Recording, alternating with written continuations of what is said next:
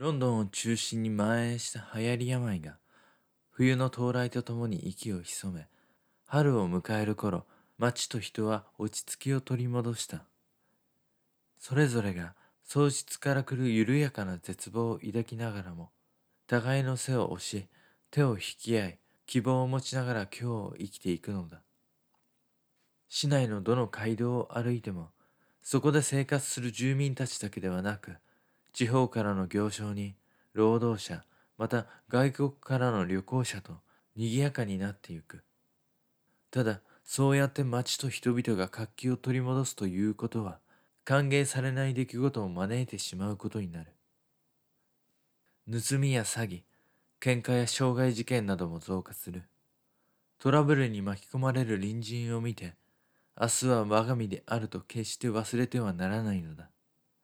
そしてそれはロンドンだけではなく地方においても同様である。そんなある時エセックス伯爵の領内で婦女暴行事件が起こった。当時にしても少なくはない事件だが放ってはおけない地域の平穏を脅かす滞在である。迅速に捜査の手配はなされ幾日と経たぬうちに犯人は捕らえられた。犯人の男は名をトーマス・デリックと言った。年の頃20代後半か30代。本人も正確な年など知らぬという。地方を転々とし、近頃は単発的な仕事で食いつないできたという。彼に家族はいなかった。突発的な事件だった。この先どうなるかも、どうなりたいかもわからない。そんな状況が簡単に越えてはならない線を越えさせてしまったのだ。数日の交流の後、判決が下されることとなった。そもそも即日首をくくられてもおかしくはなかったのだが、なぜかこの時は判決まで時間がかかった。ただどうあろうと、このような事件は見せしめとして、新たな犯罪抑止のため厳しい処分を言い渡さなければならない。結果、下された判決は当然死刑。判決後即処刑代送りが通例であるが、この日はたまたま翌日へ持ち越しとなり、牢に戻された。デリックは今まで、来る日も来る日も、目先の仕事と食い物、そして寝床を考え続けなければならなかったから、死というものは常に身近に感じてはいた。ただそれが、明日必ず訪れるものだと分かった時に、後悔と虚しさに飲み込まれた。何のために生まれて死ぬのだろうか。檻の床を這う虫だってきっと何かをなし死んでゆくというのに。こうなる前にもっとできたことがあったはずだと。こんな最後になって自分のために生きるということがどういうことか分かった気がした。だがもうすべて遅かった。最後にできることはひどいことをしてしまったあの婦人のために死ぬだけだ。あくる日檻からデリックが連れ出された。日差しが瞳を焼いた。この太陽が赤く染まるのをもう見ることはできないのだと思うと不思議な気持ちになった。数人の男が彼を荷馬車に乗せようと高速縄を確認していた時、伯爵からの召使いがやってきた。本日処刑があるとのこと。それはこやつかね。はい、強姦の罪。下された判決によってこれからこの男デリックの首に縄をかけます。それでどんなご用件でしょうか？実はな、伯爵様からお達しがあってな、こやつと少し話をさせてもらいたい。どうぞご自由に。先月の死刑囚と違ってこいつは噛みついたりしませんが、それでもあまりお近づきになられぬよう。分かっている。さて、汚れた罪人デリックよ。突然だが、お前に一つ選択肢を与える。どっちが良いか選べ。この後、処刑台の針からぶら下がるが良いか。この先処刑台の隣に立ち続けるのが良いか。何をおっしゃっているか理解できません。選べとはどういう？いや、もう良い。ちょっとやってみたかっただけだ。私が回りくどかった。選ぶも何も、お前に選択肢などないわ。宮城家、さっさと済まそう。要件だけ伝える。処刑は取りやめだ。伯爵様の恩赦により、この男の身柄はこちらで預かる。拘束はそのままでよいから、何人かそいつと共に来てくれ。戸惑う男たちとデリック。